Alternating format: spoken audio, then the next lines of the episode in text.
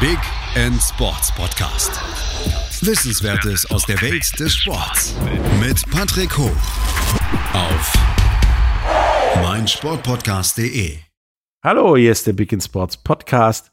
Heute wollen wir über Roller Derby reden und dafür haben wir Anne Müller aka Wanda von Roller Derby Deutschland, wo sie zweite Vorsitzende ist, da. Hallo?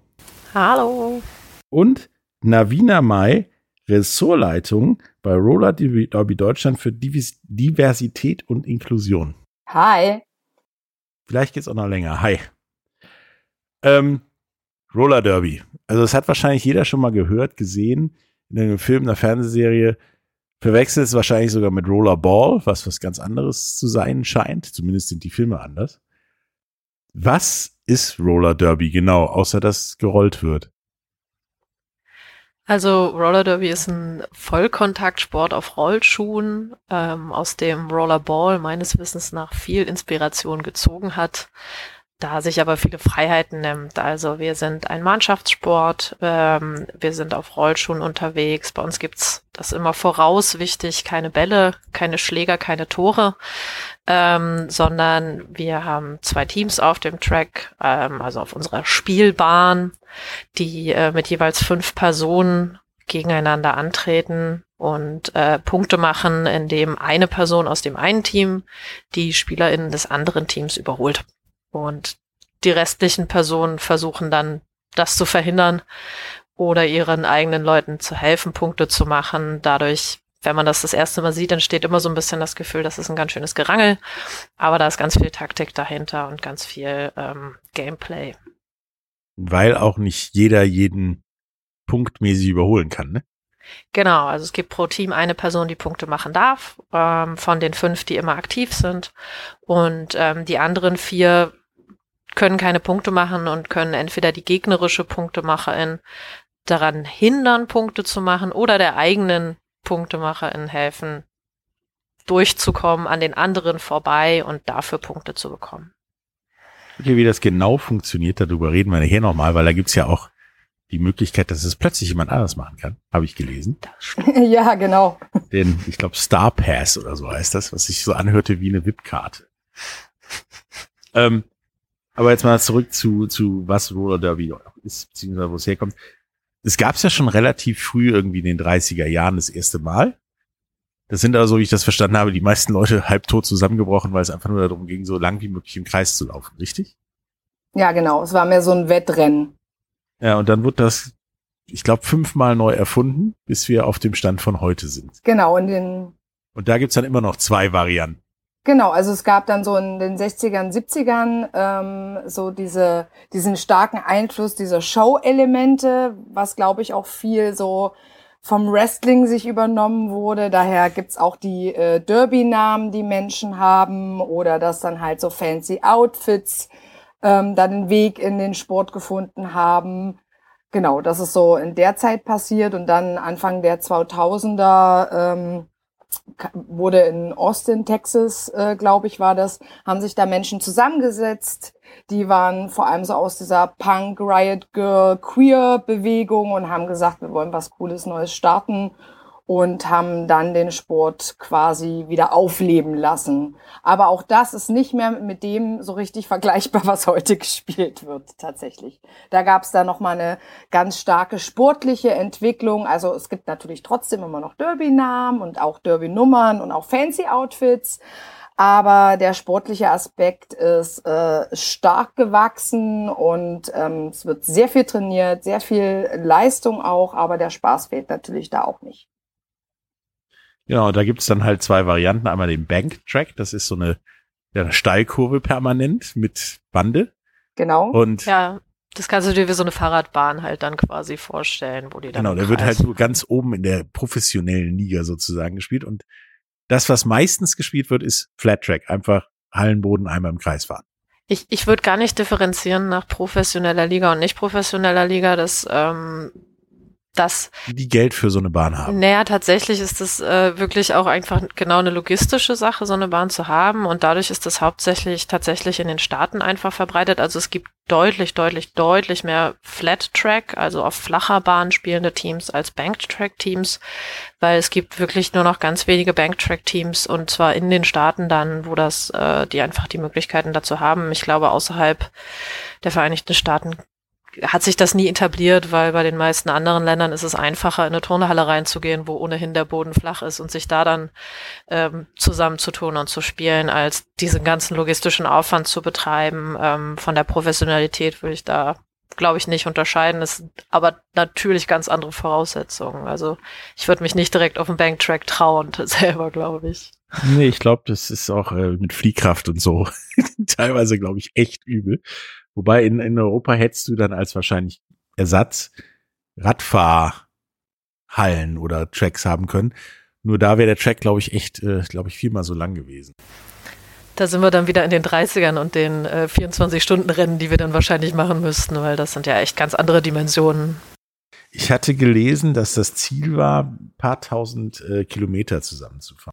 Ja, genau. Äh, 57.000 Runden waren das Ziel. Das hat aber nie einer geschafft bei diesem ersten Event, weil die alle vorher mit Krämpfen und diversen anderen Dingen zusammengeklappt sind. Ähm, war vielleicht ein bisschen sehr ambitioniert. ähm, man hätte es vielleicht einfach leicht steigern sollen. Aber wie gesagt, diese Sportart ist immer wieder neu erfunden worden und hat dann aber irgendwann, das war ja am Anfang so, jeder darf mitmachen und 57.000 Runden fahren. Ähm, und dann war es gemischte Teams irgendwann mal in den 70ern. Und mittlerweile ist es ja offiziell, wieso das gerade so offiziell in Anführungsstrichen war, ein reiner Frauensport. Ist, der Verband in den USA heißt ja auch Women's Flat Track Association. Ähm, erstmal, wieso ist es das? Und dann, wieso ist es das nur rein theoretisch?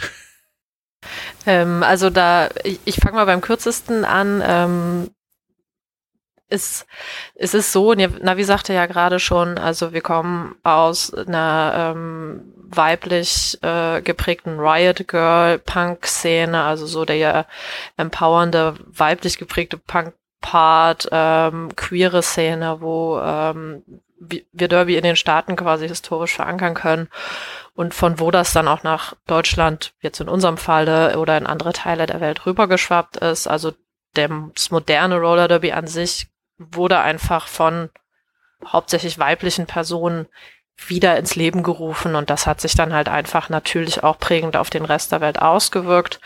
Ähm, dass ähm, Warum das in Anführungszeichen steht, ist, ähm, dass natürlich genauso wie sich Diskussionen in äh, queeren Diskursen, in feministischen Diskursen in den letzten, naja, sagen wir mal 20 Jahren, seit es modernes Derby jetzt gibt, wieder ähm, weiterentwickelt haben, hat sich natürlich auch der Sport weiterentwickelt. Und ähm, Derby war immer ein relativ fortschritt, fortschrittlicher Sport, ein relativ offener Sport und ähm, dadurch, dass wir in, auch starke Verbindung zur queeren Szene haben, da ist dann auch irgendwann aufgefallen, dass vielleicht Frauen nicht das beschreibt, was unsere ganzen SportlerInnen und SkaterInnen ausmacht. Ähm, und da gebe ich mal ein Navi ab. Genau, also es gibt äh, derzeit zwei äh, Wettkampfklassen. Das ist einmal Flintersternchen und All Gender. Und äh, das ist aber mittlerweile vielleicht auch bei einigen schon angekommen, äh, weil im Fußball gab es da ja jetzt letztens vor kurzem auch eine neue Entwicklung in dem Bereich. Und ähm, ja, also was das theoretisch bedeutet, nur Frauensport, ähm, Sport, es ist halt durch diesen Aspekt sehr geprägt, wo es herkommt, aber es hat sich sehr äh, geöffnet und durch diese Do-it-yourself-Struktur, die einfach ähm, auch Roller Derby stark ausmacht, äh, war der Fokus halt einfach darauf. Aber das bedeutet halt nicht, dass äh, nicht andere Gender oder auch Männer nicht spielen dürfen. Der Fokus ist halt einfach nur anders, weil sonst die Präsenz in anderen Sportarten ist ja sehr männlich äh, geprägt. Ne, es gibt halt Fußball und es gibt halt Frauenfußball. Und im Roller Derby ist das dann einfach so ein bisschen also geswitcht beziehungsweise offener. Und ähm, es gibt auch sehr viele Männer, die Derby spielen. Das gibt's auch. Also eigentlich ist es mehr ein ja, komplett Mixed Sport. In einer der beiden Spielklassen ja, also ähm, auch auch da historisch gewachsen. Also wenn wir uns jetzt die wir sprechen ja von Deutschland, von den Deu die deutschen Teams angucken, ähm, wir haben in der, also unser Bundes, wir haben einen Bundesliga-Betrieb, der findet rein in der Spielkategorie Flinter statt, also in der ähm, für Frauen, Lesben, intern, nicht-binäre Trans, Agender-Personen in der Spielklasse, ähm, also ohne Cis-Männer, also Männer, die als Männer geboren sind. Und ähm, also unser, unser Sportbetrieb, unser offizieller Spielbetrieb findet in dieser Spielklasse statt. Ähm, das ist so ein bisschen Henne-Ei-Problem. Wir haben Einfach weil es nicht so viele Teams gibt, äh, die auch eine All-Gender-Spielklasse füllen würden tatsächlich. Wir haben vielleicht fünf, zwischen fünf und zehn Teams in Deutschland, die All-Gender trainieren und auch in unterschiedlichen Zusammensetzungen mal Spiele machen. Ähm, aber das Gros ist tatsächlich im Flinter-Bereich angesiedelt und ähm, deswegen findet da halt bei uns tatsächlich auch der hauptsächliche Spielbetrieb statt. Ähm, aber theoretisch das ist uns auch als Sportart wichtig. Wir sind offen für alle Geschlechteridentitäten und wir bemühen uns auch, da ähm, diese Offenheit äh, zu fördern und, und unsere Leagues, unsere Teams dabei zu unterstützen, ähm, das so für sich aufzubauen, wie sie sich dann auch damit wohlfühlen. Also im Prinzip, wenn ich morgen ankäme, was ich nicht tun würde, weil ich würde auch in einem gemischten Team, egal wie gemischt es ist, spielen und würde ein Männerteam haben wollen und eine Männerliga, ginge das theoretisch. Du könntest entweder dir selber was aufbauen, na wie gesagt ja DIY-Mentalität, aber wir würden dir auch ein Team finden, ähm, wo du wo du mitspielen könntest. Also es gibt ein, ein relativ breit aufgestelltes deutschlandweites Team, ähm, die schon sehr lange aktiv sind. South, South German Men's Roller Derby heißen sie kompliziert. Äh, SGMRD in Kurz zum Beispiel. Es gibt auch in Norddeutschland nochmal ein, zwei Spielvereinigungen, die da sehr aktiv auch sind und im All-Gender-Bereich stark vertreten. Also auch du würdest ein Zuhause bei uns finden. Ja, damit seid ihr gefühlt die diverseste und toleranteste Sportart, die mir gerade einfällt. Es gibt tatsächlich eine Ergänzung, also noch eine Sportart, die das noch krasser macht, und das ist Quidditch. Also Quadball genau, heißen die, die jetzt, glaube ich, aber. Genau, ja, Quadball heißen die jetzt, genau. Die sind da noch krasser. Die waren aber schon immer so noch mehr do-it-yourself als hier, glaube ich. Ähm, und sind es, glaube ich, auch immer noch. Aber ähm, ja, ihr habt nicht dieses Problem, dass äh, zum Beispiel Synchronschwimmen hat, dass tatsächlich bis vor ein paar Jahren nur Frauen Synchronschwimmen erlaubt war. Äh, wenn ein Mann Synchronschwimmen wollte, dann konnte er das gerne machen, aber er konnte keine Wettbewerbe machen. Und gemischte Teamslips glaube ich immer noch nicht.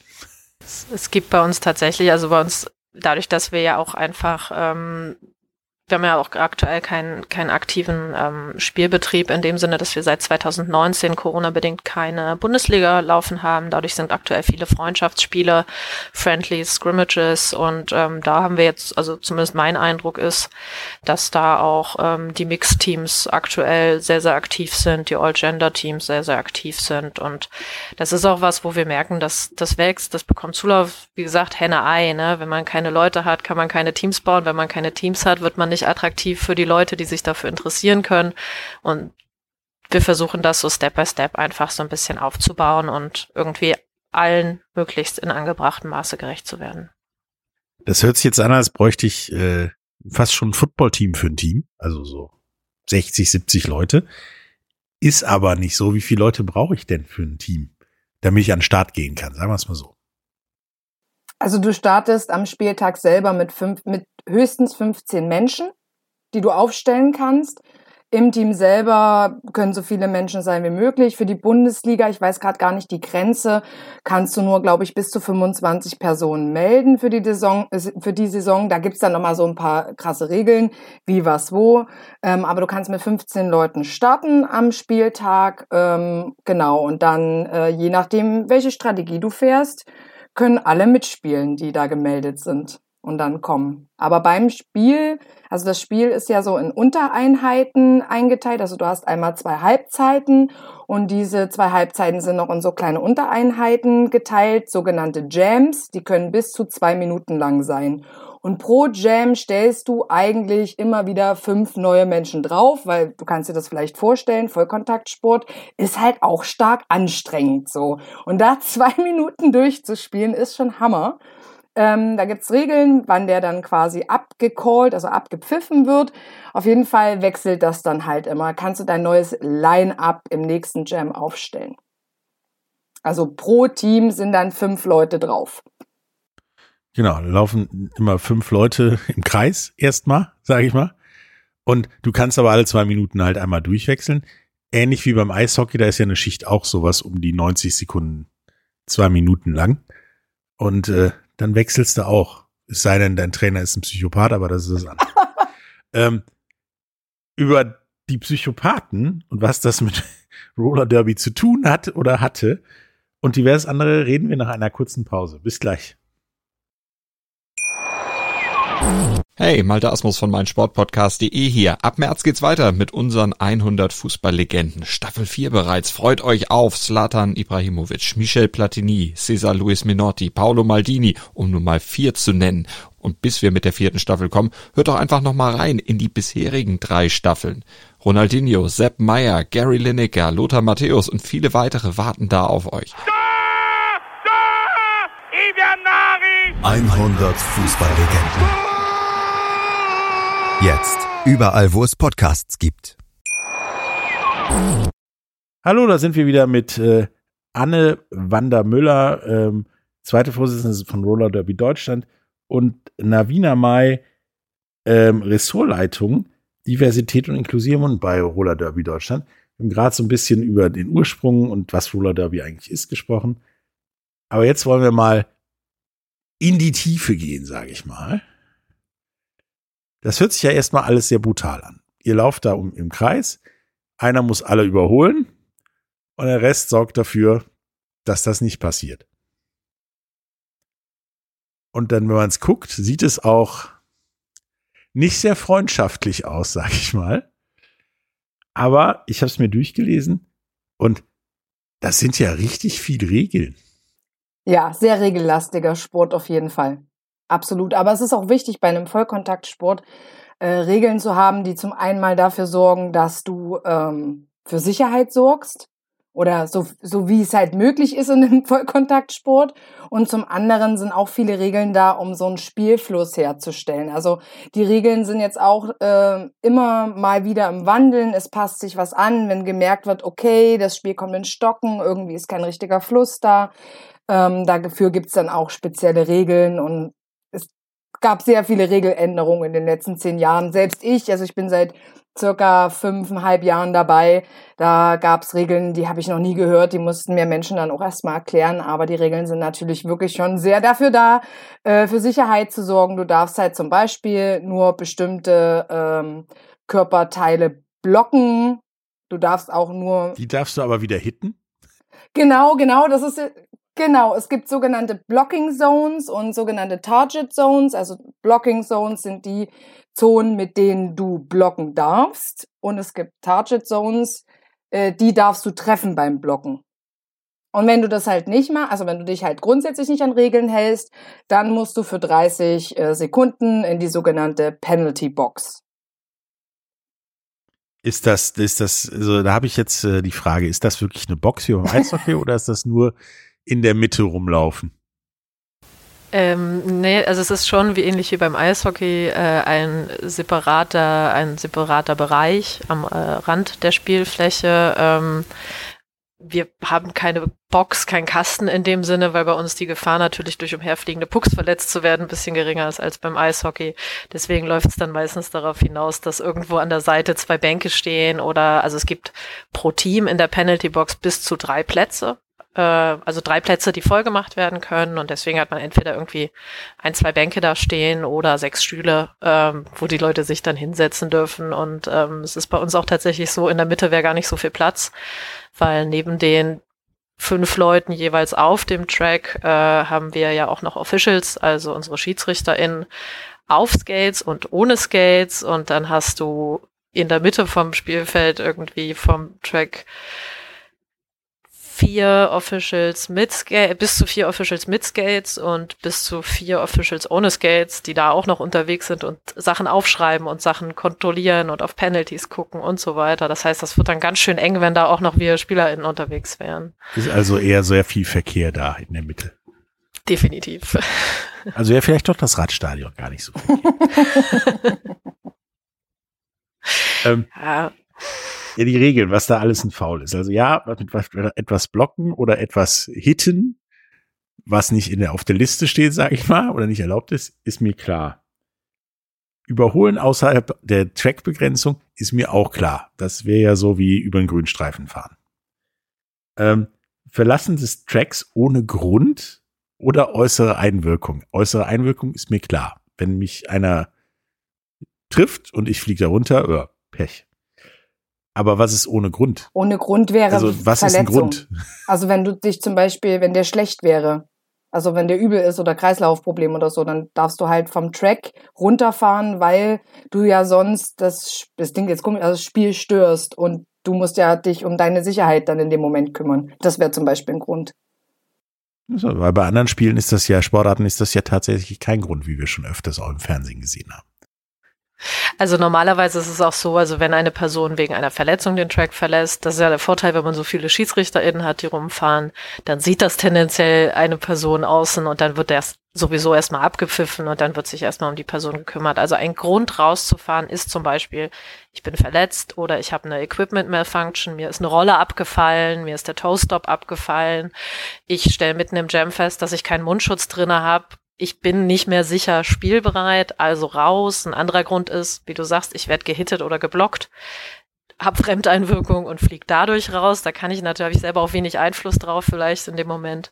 Was kein Grund wäre, ist, dass ich zum Beispiel sehe, dass eine gegnerische Person auf mich zufährt und um diese Person zu vermeiden, weil ich nicht getroffen werden möchte, fahre ich einfach raus aus dem Track. Das wäre nicht in Ordnung, weil das, darum geht's ja auch ein bisschen in unserem Sport. Das wäre zwar wahrscheinlich sehr stilvoll, aber nee, das kann ich mir auch nicht vorstellen, dass das fair ist.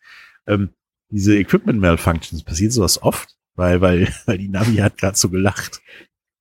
Ich glaube, wir kennen alle schöne Bilder es, davon, ja. Es gibt halt so ein paar Geschichten, wo auf einmal irgendwie unten die Plate vom Rollschuh gebrochen ist bei uns im Team und du hast halt, du hast vielleicht so eine Rolle als Ersatz mit. Du hast vielleicht sogar, wenn du gut bist, einen zweiten Mundschutz mit. Aber wer hat denn dann quasi nochmal so eine Plate beziehungsweise nochmal ganze, einen ganzen Rollschuh mit? Und da, deswegen musste ich da gerade äh, äh, lachen, weil das war halt echt, ist halt echt doof gelaufen. Es war in der ersten Halbzeit bei uns damals und äh, wir hatten dann das Glück, dass es zum Glück äh, eine Skaterin gab, die halt die gleiche Schuhgröße hatte wie äh, die Person, die es betroffen hatte.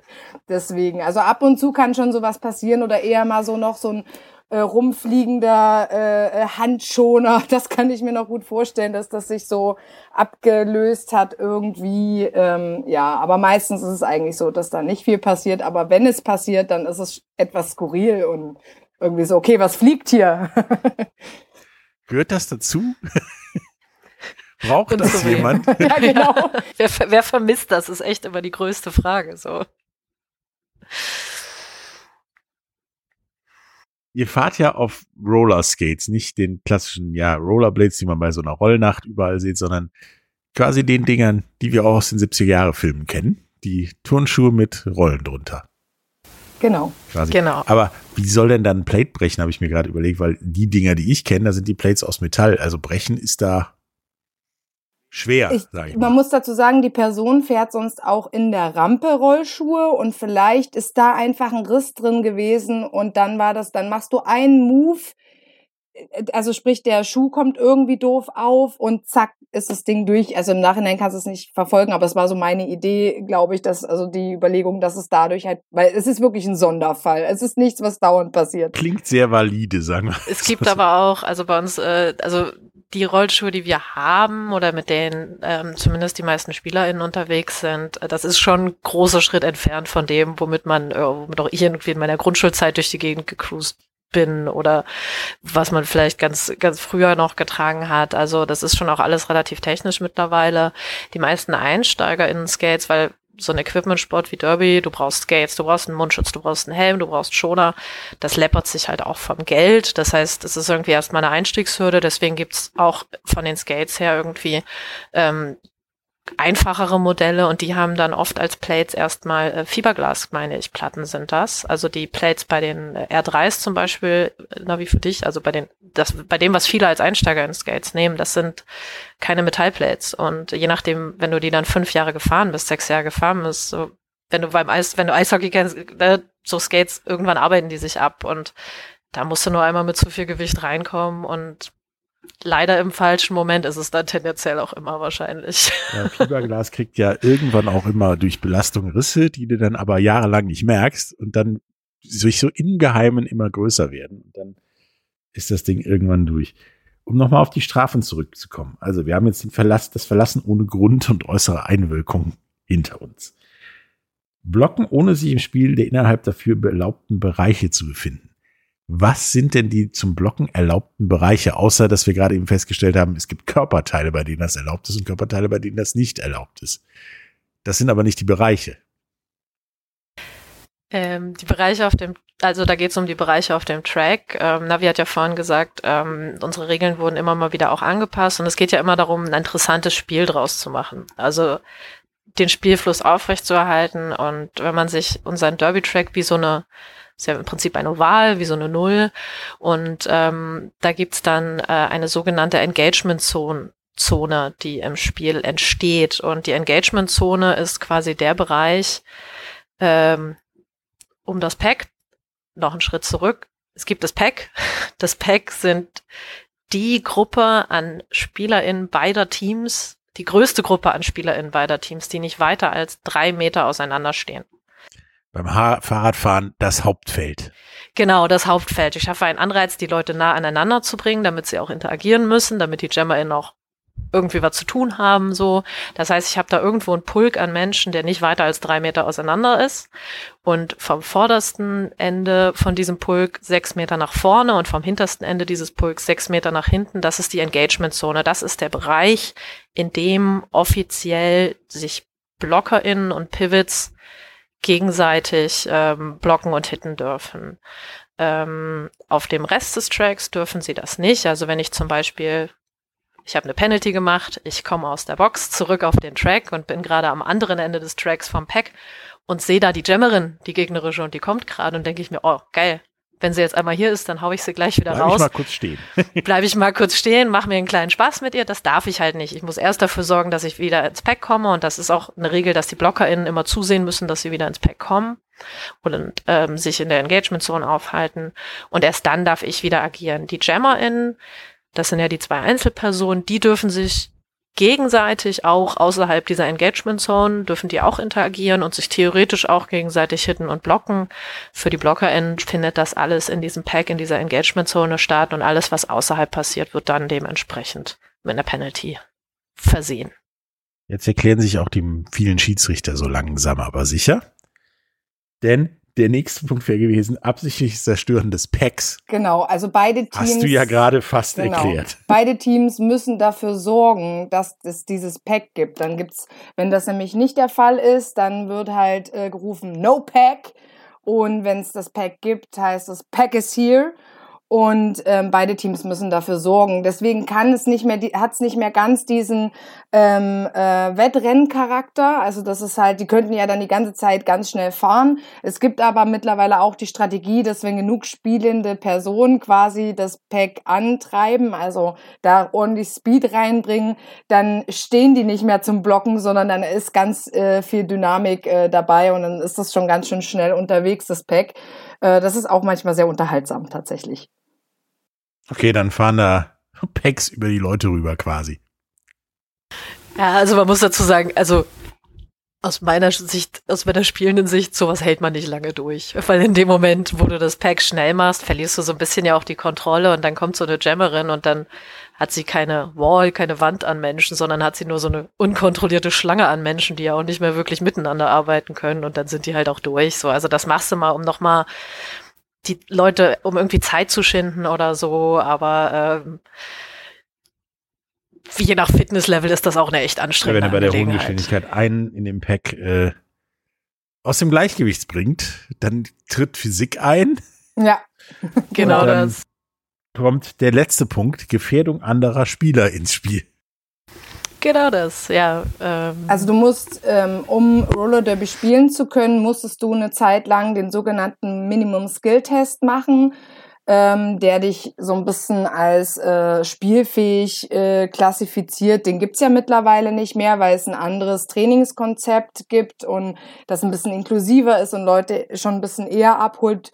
Ähm, genau, und es werden aber Skills trainiert und gemeinsam miteinander äh, gesprochen, äh, ob man die Skills hat. Also wie, es ist ja nicht nur Bremsen, sondern du musst halt so schnell wie möglich bremsen können, falls eine Person fällt, damit du nicht drauf trittst oder irgendwas passiert. Also es wird, gibt Trainingsübungen zum professionell, professionellen Hinfallen.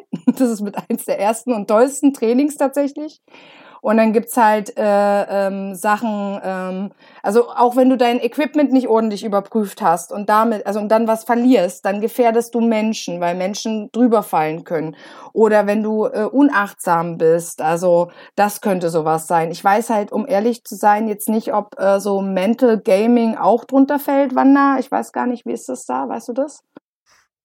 Da würde ich mir gerne eher eine professionelle Official-Meinung einholen, aber also sowas gefährlich, dauerhaft gefährliches Verhalten natürlich, ne? Also wenn du wiederholt Backblocks in Kauf nimmst, in Kauf nimmst, dass andere Menschen irgendwie körperlich auch in Gefahr sind oder sowas, das kann da natürlich auch reinzählen. Also genau. permanent die Blutgrätsche auspackst quasi. Genau, ja. Also man kann auch wegen ähm, Misconduct oder ähm, Gross Misconduct, also groben Fehlverhalten, ähm, durchaus auch vom Spiel am Ende ähm, ausgeschlossen werden.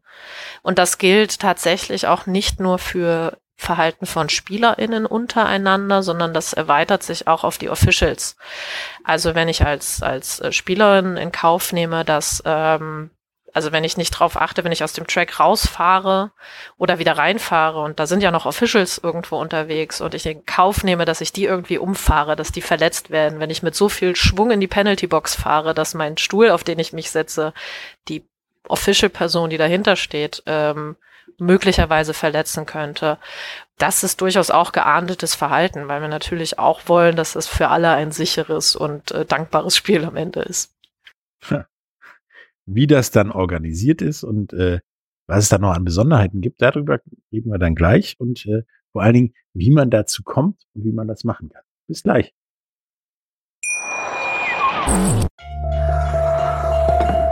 vernimmt sich, was man will, dann wilde Gerüchte entstanden. Fast nichts davon stimmt. Tatort Sport.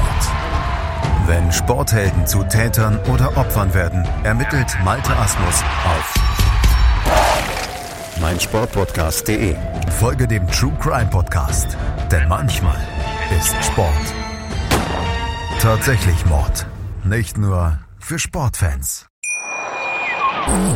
Hallo, da sind wir wieder mit äh, Anne Wander Müller, zweite Vorsitzende des Roller Derby Deutschlands und Navina Mai, Ressortleitung äh, Diversität und Inklusion von Roller Derby Deutschland. Haben gerade so drüber geredet, was erlaubt ist, was nicht erlaubt ist, wie das Roller Derby geht und wollen da jetzt auch ein bisschen weitermachen. Also Punkte gibt es dafür, wenn ein Spieler, der extra dafür benannt wird, das andere Pack überholt quasi, beziehungsweise die anderen Spieler überholt. Genau, also es gibt äh, die sogenannte Gemmer-In, die hat den Stern auf, der, äh, auf dem Helm, das ist so eine Haube, und die kann Punkte machen, äh, indem sie die Hüften der GegnerInnen überholt, also äh, vom Block. Also die andere gemmende Person zählt nicht als Punkt, sondern nur die vier BlockerInnen vom gegnerischen Team. Und die musst du mit der Hüfte überholen. Genau. Und so Okay, das ist, dann, dann die das Punkte. ist mir klar.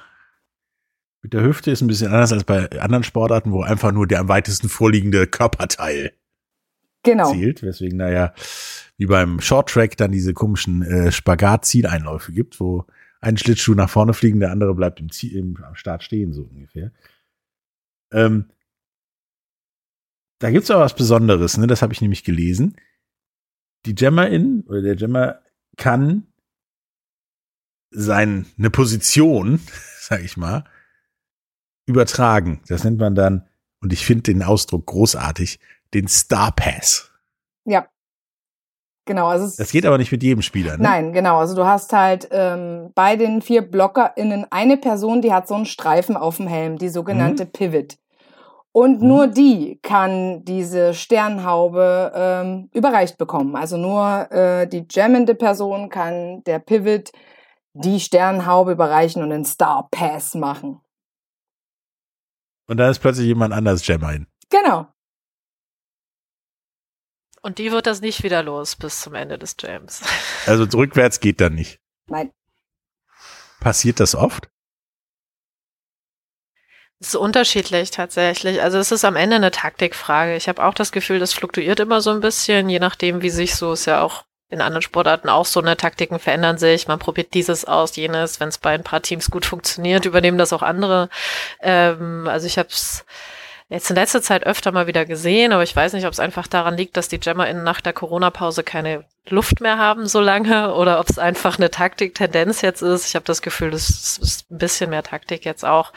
Ähm, es kann halt verschiedene Gründe haben, ähm, aber du hast es schon ein paar Mal im Spiel, dass dann ähm, die Haube übergeben wird. Man braucht natürlich gute Bedingungen dafür, weil wenn das schief geht, also die Übergabe muss ordentlich erfolgen, sonst gibt's ein Penalty.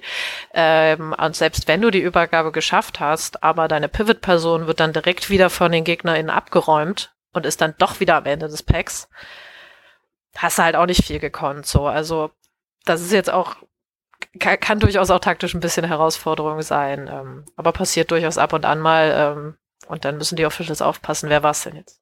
Also ist so ungefähr so häufig wie Torhüter vom Eis beim Eishockey. Wahrscheinlich ähnlich, ja. Ähm, so, jetzt kommen wir mal ans Eingemachte. Wie komme ich denn dazu, Roller Derby zu machen? Also ich meine, ich finde die Idee geil. Also ich hätte da richtig Bock drauf, wobei ich glaube, für meine Gegenspieler wäre das nicht ganz so toll. Und für mich wahrscheinlich erst auch erstmal auch nicht, weil die nächste Bremse ist mein Gegner. Fertig. Ja, und äh, aber wie, wie komme ich denn dazu? Wie kann ich denn das anfangen? Außer ich kann Rollschuh laufen. Du musst nicht mal Rollschuh laufen können. Ist ja noch besser. Das ist keine Bedingung. Also die Gründe, mit Roller Derby anzufangen oder der Zugang zu Roller Derby sind so unterschiedlich. Es gibt Leute, die haben vorher Rollkunstlauf gemacht und haben Bock, irgendwie mit den Rollschuhen noch was anderes zu machen. Oder von der Skate Ramp äh, äh, zum Roller Derby kommen, weil ja äh, Rollschuhe, also diese Quad Skates, haben ja in den letzten naja, zehn Jahren mindestens einen sehr großen Aufschwung, eine große Beliebtheit wieder genossen. Also es gibt so die Leute, die äh, aus dem Bereich kommen. Ich bin zum Beispiel aus ganz anderen Gründen zum Roller Derby gekommen. Ähm, ich bin über eine Kommilitone zu dem damaligen Team äh, gekommen äh, und die hat mich gekriegt, äh, weil die wusste, ich bin ziemlich viel politisch äh, unterwegs in verschiedenen Gruppen und hat gesagt, ey, das ist Sport, der ist politisch. Komm mal vorbei, probier das mal aus, so Empowerment. Und dann war ich da und dann es war einfach super krass, so frühere negative Sporterfahrungen, die ich gemacht habe, gerade so im Grundschulkontext oder so. Das war nochmal was ganz anderes, Sport so zu erleben. Und also das war zum Beispiel mein Zugang. Ich weiß halt nicht, wie es bei Wanda war. Äh, ja, ich glaube, mir geht's wie vielen. Man kannte Derby irgendwie und es sah immer schon ziemlich cool aus. Und dann hat halt mal auch eine Freundin gesagt, ey, ich will da mal hingehen zum Ausprobieren, hast du Lust mitzukommen?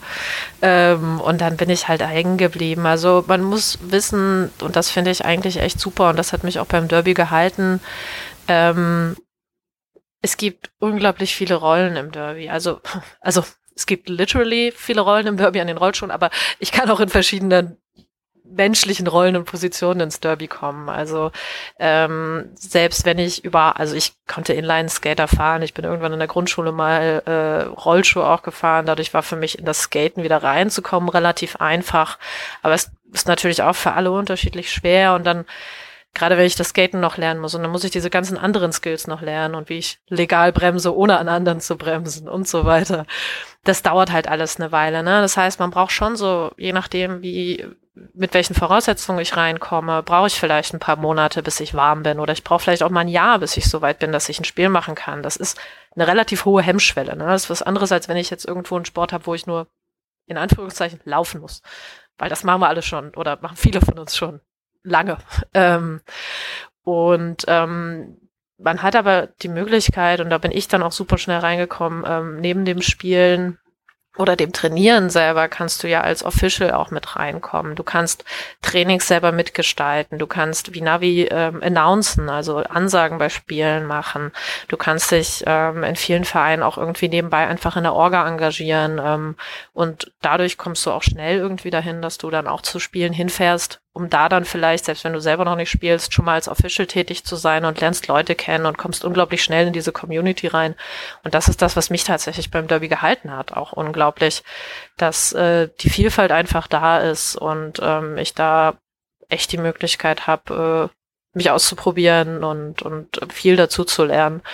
Und ähm, wir haben mittlerweile in Deutschland um die 40 Teams, Leagues ähm, in fast allen Bundesländern ähm, und äh, hat also in vielen, vielen Bereichen und auch geografischen Orten äh, die Möglichkeit, Derby einfach mal auszuprobieren und reinzuschnuppern.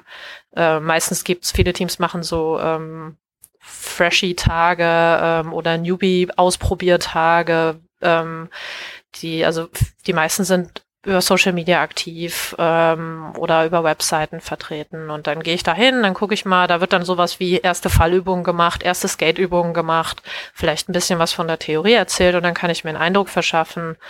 Und wenn ich Bock habe, komme ich halt einfach wieder und bleib dann so wie in Navi und meinem Fall ein paar Jahre drin hängen. Im bestmöglichen Sinne. Wie finde ich denn diese, diese Vereine? Einfach so im Internet Roller Derby eingeben oder gibt's dann Verzeichnis auf eurer Website? Also tatsächlich kannst du Roller Derby Deutschland einfach googeln, dann kannst du einmal eine Wikipedia-Seite finden, die wirklich gut, ich weiß nicht, wer das macht, aber die ist wirklich gut bestückt und da stehen auch die, äh, die Teams äh, offiziell, also die es gibt so drin, manchmal auch mit Link tatsächlich. Und ansonsten kannst du äh, über die Seite von unserem, von unserer SK, also von der Sportkommission Roller Derby, ähm, äh, rollerderbygermany.de ist die, glaube ich, da äh, kann Mensch zum Beispiel auch gucken oder uns kontaktieren über Facebook oder einfach de, die Stadt eingeben, wo Mensch wohnt und gucken, ob es da ein Team gibt. Das geht auch. Ja, und das alles findet ihr wie immer in den Show Notes. Dann ist, glaube ich, sehr viel Service für euch da. Ähm, announcen. Ja. Gibt's ja eigentlich immer im Sport. Irgendeiner, der quatscht, sage ich mal. Ist aber beim Roller Derby relativ wichtig, ist mir mal aufgefallen. Und du, Navi, bist Announcerin. Genau, ich bin Announcerin. Wie wichtig ist das? Ist das nur der Typ, der dir auf den Geist geht beim Spiel? Oder ist das die Person, der oder die äh, wirklich wichtig ist, um das Spiel zu verstehen, als auch als Spielerin? Ähm, als Spielerin weniger, glaube ich, weil du hörst meistens nicht das, was auf dem Track abgeht, wenn ich da announce, auch wenn ich eine sehr laute Stimme habe, aber ähm, mit Mikro verstärkt bin, aber meistens kriegen die das nicht mit. Ähm, es ist so, ähm, es gibt in, den USA, es ist ja eher so äh, unterteilt, das ist, kennst du wahrscheinlich sogar besser äh, äh, als ich, diese Unterteilung dieser äh, Kommentation von showmäßig währenddessen und dann nochmal dieses ruhige bei Online-Übertragungen, ach ja, ihr seht jetzt da und da und da. Und äh, was aber wirklich sehr etabliert ist, ist halt dieses sehr showmäßige Erklären und dieser Show-Aspekt ist bei mir so ein Ding. Also sprich, ich will den Menschen den Sport beibringen, also oder näher bringen, erklären, fangen immer sehr low level an, weil es halt viele Leute noch nicht gesehen haben oder nur so ein bisschen mal aus einer Fernsehserie.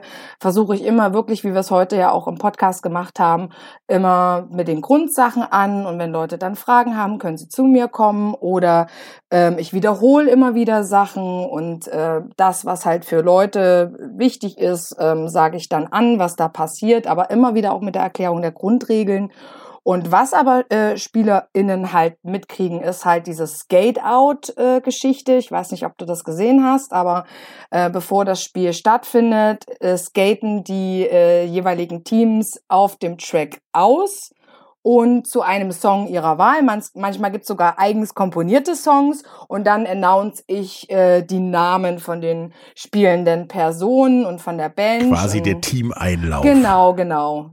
Genau. Und dann auch von den Officials. Und das ist somit so ein eigentlich so ein toller Moment, weil man dann halt so das erste, die erste Connection auch so da so herstellt zwischen, hey Publikum, das ist es, das sind die Teams, das sind die Leute, die das heute hier machen. Und dann, weil gerade Derby-Namen haben ja auch so ein bisschen so diesen Identitäts, äh, diese Identitätsgeschichte. Und ähm, gibt einem nochmal so richtig Kraft auf dem Track. Das kriegen halt so die spielenden Personen mit. Und ansonsten versuche ich wirklich das Spiel zu erklären, weil am Ende, wenn du es nicht verstehst, wenn es zu schwierig ist, ist die, ist ja eventuell die Gefahr da, dass die Leute nicht mehr wiederkommen. Und das wäre schade, weil es eigentlich ein sehr, sehr schöner Sport ist. Also Wanda hat ja auch schon von der Community äh, erzählt und äh, wir wollen natürlich, dass Menschen Teil von dieser Community werden und Bock vielleicht haben, einfach auch als Fan aktiv zu sein. Ähm, und deswegen ist es schon wichtig, so eine announcende Person da zu haben. Aber in, Deutschland gibt's noch nicht ganz so viele sehr etablierte AnnouncerInnen, sondern das sind so Einzelpersonen und da ist gerade so ein bisschen was im Aufbau, dass da so Leute äh, nachkommen, ähm, weil gerade ist es ganz oft so, dass es halt Menschen machen, ähm, die haben das entweder noch nie gemacht oder ähm, weil sie gerade mal nicht skaten. Aber das ist halt auch aus dieser ganzen Do-it-yourself-Kultur heraus. Also skatende Personen haben früher immer alles gemacht. So. Und jetzt entsteht es aber mittlerweile immer mehr, dass du halt nicht skaten musst, um eine Rolle im Derby halt einzunehmen. Und das ist äh, eine schöne Entwicklung, dass da mehr Bandbreite, mehr Vielfalt dann auch da ist. Dass wenn zum Beispiel ja auch skatende Personen ähm, sich verletzen und vielleicht auch nicht mehr Derby spielen können, dann können sie einfach eine andere Rolle im Derby machen und äh, als Fan, als äh, announcende Person, als Official das ist ja dann so, bist trotzdem weiterhin Teil der Familie, auch wenn du jetzt nicht mehr aktiv auf dem Track stehst. Also bist du als Announcer in ähm, quasi so eine Mischung aus Michael Buffer und einem normalen Reporter oder Kommentator. Ich weiß nicht, wer Michael Buffer ist. Entschuldigung. Are you ready to rumble? Ah, real, Das, ah, das ist Navi okay, auf jeden ja, Fall. Ja, genau. That's me. Das ist Navi also auf so, ja. Ja, quasi. Also Nur ich ohne, ohne Smoking. äh, zumindest nicht während des äh, Spielen. Nein, also äh, ja, also so, aber das bin ich, also so, weil ich das feier. Ich bin halt von der Persönlichkeit auch so. Also ich trage dann halt auch Perücke und ein Mhm. äh, Outfit und ich glitzer und manchmal habe ich Demoschilder mit da und mach so Ansprachen, weil ich halt, also ich zelebriere das halt auch. Großartig. Wo kann ich das sehen? Mich jetzt oder allgemein? also, Ja, nein, dich als Announcer. Also das nächste, wo ich announce, ist tatsächlich in Berlin jetzt äh, ähm, am 24. September. Aber äh, was ich auf jeden Fall empfehlen kann für alle Personen, die in der Nähe sind, ist der sogenannte Kick-Ass Cup in Hamburg. Ähm, der ist vom 8., äh, am 8. und 9.10. in Hamburg. St. Pauli organisiert das. Da sind unter anderem auch äh, Wien ist mit dabei als, äh, als Team, dann ist auch äh, ein Mix-Team mit dabei, äh, also ein Team aus verschiedenen anderen Teams. Und das Coole ist tatsächlich bei dem Kick-Ass Cup sind die vier Leaders dabei, äh, die Cheerleading-Gruppe von äh, Wien. Und die kann ich nur empfehlen, wenn ihr die Chance habt, in der Nähe von Hamburg seid, an dem Wochenende kommt vorbei. Dann bin ich einmal in Glitz-Outfits zu sehen und äh, viele tolle Teams, super großartiger Sport, das ist schon echt hoch hochkarätiger äh, Sport da und ähm, dann halt noch die großartigen vier Leaders. Wann war das nochmal? 8. und 9. 10. Also Oktober. Ach, da hab ich's noch. Na, Zehnter. Mal gucken. Vielleicht äh, fahre ich dann mal nach Hamburg, Ja, cool. nach St. Pauli. Ist ja eh immer eine Reise wert und ich habe auch noch einen Hotelgutschein. Ah, Wer weiß. Passt doch alles zusammen. Äh, Sag gerne Bescheid, wenn du fährst. Also Ja, wir sind tatsächlich auch beide da. auf jeden Fall. Und dann äh, gucke ich mir das mal an. Allein schon Kick-Ass Cup ist, das Ding hat gewonnen. Wenn dann noch irgendein Typ in einem gelb-grünen äh, Taucheranzug rumläuft, mit so einer komischen Mütze auf und einem Baseballschläger auf dem Rücken, dann hat er noch mehr gewonnen. Aber das ist was anderes. ähm, also wie ihr wahrscheinlich alle festgestellt habt, Roller Derby ist ein eigentlich sehr seriöser Sport, der euch aber ja jegliche Form von Freiheit lässt, ihn zu interpretieren, sage ich mal. Und auch auszuüben, außer ihr haltet euch nicht an die Regeln, die wichtig sind, aber auch relativ schnell selbsterklärend, weil äh, immer mit jemandem am Hintern blocken mit der Hüfte könnte wehtun. ziemlich schnell. Und zwar, ich glaube, beiden. Können wir vorstellen. Ähm, deswegen, ja, gibt's eine Chance, gibt es in, gibt ihnen eine Chance, dem, dem Roller Derby und der Roller Derby Community. Ähm, wenn ihr es euch angucken könnt, dann kommt entweder nach Hamburg oder guckt es bei euch in der Nähe an. Macht's im Zweifelsfall. Ähm, ja, es muss auf jeden Fall äh, größer werden. Wie ist das denn jetzt nach Corona? Habt ihr ja gesagt, ist der Spielbetrieb so ein bisschen durch die Umstände eingeschlafen. Geht das denn auch mal irgendwann wieder richtig weiter oder macht ihr weiter nur so Cups? Also es war äh, eingeschlafen, finde ich, klingt so negativ, als hätten die Leute keine Lust gehabt. Also wir hatten immer unglaublich Lust. Das war aber tatsächlich eine einfach auch für alle Jahre, also für 2021, 2022, 2023, nee, 20, 20, 2021, 2022. 17 Jahre Corona mittlerweile schon. Ähm, nee, also es war die letzten Jahre einfach eine bewusste Entscheidung ähm, aus Team, also die auch aus der Community mitgestaltet wurde, wo wir unsere Teams befragt haben, das nicht zu machen, also den Spielbetrieb aktiv nicht zu machen.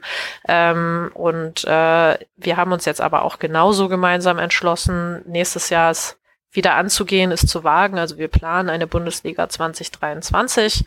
Die wird dann also regulär Anfang nächsten Jahres losgehen. Ich glaube, im März ist unser offizieller Startmonat bis Ende des Jahres. Also wir spielen in Kalenderjahren. Und ähm, wir sind aktuell in der Phase, wo die Teams, die Lust haben, sich zurückmelden können, sich anmelden können und dann haben wir auch eine Bestandsaufnahme, wer alles noch wieder da wieder oder noch dabei ist oder neu mit einsteigt und ähm, können dann 2023 mit erster, zweiter und wenn wir genug Teams haben, auch mit einer dritten Bundesliga wieder loslegen. Also nächstes Jahr gibt's das Comeback, die Rebirth-Saison. Genau, gleichzeitig versuchen wir parallel, wir haben, ähm, also Bundesliga klingt ja immer total groß und wichtig und ist ja äh, aber auch irgendwie eine Hürde. Wir hatten es ja vorhin das Thema, man braucht eine Menge an Leuten irgendwie, um so ein Team zu stemmen. Ähm, wir arbeiten gerade auch daran, den äh, Freundschaftsspielbetrieb ein bisschen attraktiver zu machen und ähm, eine Art Ligabetrieb oder eine Art äh, sanktionierten Sanctioned Gaming Betrieb zu schaffen für Teams, die sagen, ey, Bundesliga, das kriegen wir nicht gestemmt, äh, aber wir haben trotzdem Bock, irgendwie coole offizielle Spiele zu machen, die auch attraktiv für die äh, SchiedsrichterInnen sind. Da arbeiten wir gerade auch noch dran, das so ein bisschen aufzubauen. Das hoffen wir für nächstes Jahr auch in die Bahn zu kriegen und ähm, haben auf der anderen Seite auch äh, für die Bundesliga jetzt äh, dieses Jahr neu eingeführt oder für nächstes Jahr neu eingeführt, dass wir endlich Spielgemeinschaften zulassen, weil wir von vielen zurückgemeldet gekriegt haben, dass äh, natürlich Corona-bedingt äh, einige Leute ja personeller Schwund, Schwund einfach da war bei verschiedenen Teams. Das heißt, jetzt können sich die Teams auch zusammenschließen und dann gemeinsam äh, ein Mann, eine Mannschaft aufstellen. Nee, keine Mannschaft, ein Team. äh, für unseren Ligabetrieb. Eine Gruppe, genau. Also wir haben Bock, nächstes Jahr einfach wieder einzusteigen und weiterzumachen mit allem, was geht. Ja, super. Ich drücke euch da tierisch die Daumen. Ähm, bevor wir jetzt zum Ende kommen, Habt ihr noch irgendetwas, was ihr unseren ZuhörerInnen mitteilen möchtet, was wir bis jetzt noch nicht abgefrühstückt haben? Ja, eigentlich kann man nur noch, also wir haben ziemlich viel erzählt. man will ja auch nie äh, Menschen äh, überfordern, aber vielleicht noch so als letztes, ey, traut euch einfach, wenn ihr Bock habt, nicht nur zuzugucken, sondern ähm, einfach das Ganze mal auszuprobieren. Ich weiß, für mich waren die Rollschuhe eine große Hemmung, weil ich das halt auch nie gelernt hatte. Ich hatte immer Bock aufs Rempeln, aber nicht auf die Rollschuhe. Ähm, deswegen probiert das gerne aus, sprecht euer Derby-Team in der Nähe an. Äh, die sind meistens auch in Kneipen anzutreffen. Ähm, tatsächlich äh, so für Plenumsgeschichten. Äh, sich einfach trauen, keine Angst haben, einfach anschreiben. Es sind alles tolle Menschen, die Bock haben, die in ihrer Freizeit alles do-it-yourself auf die Beine stellen und sich freuen, wenn Leute einfach mitmachen und Interesse haben. Genau. Und vor allem auch, egal wie viel Sporterfahrung da ist, egal welche körperlichen Voraussetzungen da sind, einfach gerne vorbeikommen. Es, wir, wir versuchen immer aus jeder Person, jeder Körperform, jedem Menschen die bestmögliche Derby-Rolle rauszukitzeln und dafür den Raum zu schaffen. Und ähm, ja, es kann einfach unglaublich Bock machen, dann auch einfach mal zu merken, was man mit dem eigenen Körper so alles anstellen kann mit anderen Menschen. Ja, äh, das glaube ich euch unbesehen. Und äh, wie gesagt, 8. bis 9.10. der Kick-Ass Cup in Hamburg. Ich werde auch versuchen, da zu sein. Äh, ansonsten, es hat mir unglaublich viel Spaß gemacht und Roller Derby ist bei mir gerade um mindestens 20 Plätze in, in Richtung Top 10 verschwunden. Äh, ja, es ist, es ist, glaube ich, ein echt toller Sport mit, mit viel Zukunft, der auch vielen Leuten Spaß machen wird. Und ja, der einzige oder der, einer von zwei einzigen, sag ich mal, komplett inklusiven Sportarten, wie wir festgestellt haben. Äh, und deswegen allein schon ein großes Ding.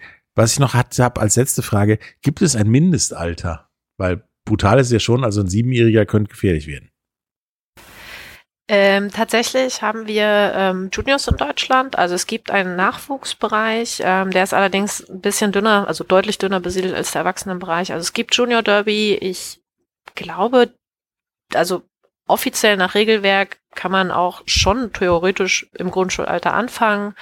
Ähm, und es gibt dann für die Juniors äh, nochmal separate Regeln. Die steigen nicht mit Vollkontakt ein. Bei denen ist viel Positional Blocking. Also ich stehe meinem Gegner, meiner Gegnerin körperlich im Weg aber die Person darf nicht in mich reinfahren und sowas. Und dann wird das langsam hochgearbeitet. Also es gibt in Deutschland, ich meine, sechs oder sieben Junior-Teams aktuell verteilt. Ähm, wer da Interesse hat, kann das gerne bei uns anfragen. Ähm, und ähm, dann in den Erwachsenenbereich ähm, in die Bundesliga, in der Bundesliga spielen darf man ab 18, in einigen Teams darf man mit äh, Darfzettel von den Erziehungsberechtigten auch schon ab 16 mittrainieren und ähm, dann vielleicht auch in Freundschaftsspielen schon mitmachen.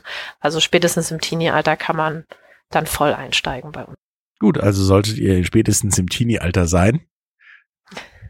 Und nach oben ist dem kein Limit gesetzt. Das möchte ich auch mal nochmal dazu sagen. Also unser Altersdurchschnitt liegt, glaube ich, im Schnitt deutlich höher als bei anderen Teams. Also wir haben einige Leute, die wirklich jenseits der 40 und teilweise jenseits der 50 im Derby auch noch spielend aktiv sind und äh, freuen uns wirklich über alle, alle Menschen, die da kommen. Ja, cool. Äh, dem ist wirklich nichts hinzuzufügen, außer wenn ihr noch minderjährig seid, beziehungsweise unter 18, also 16 oder im Teenie-Alter, holt euch den Wisch von euren Erziehungsberechtigten.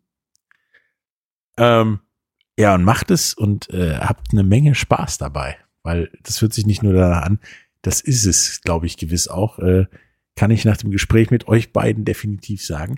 Es war mir ein Vergnügen und äh, wir hören uns definitiv nochmal irgendwie wieder und sehen uns vielleicht in Hamburg. Ja, das wäre ganz toll. Vielen Dank, dass wir da sein durften. Danke dir. Kein Problem. Bis dann. Tschüss. Ciao.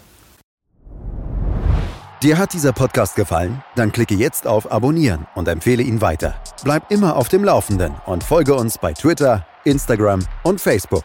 Mehr Podcasts aus der weiten Welt des Sports findest du auf meinsportpodcast.de.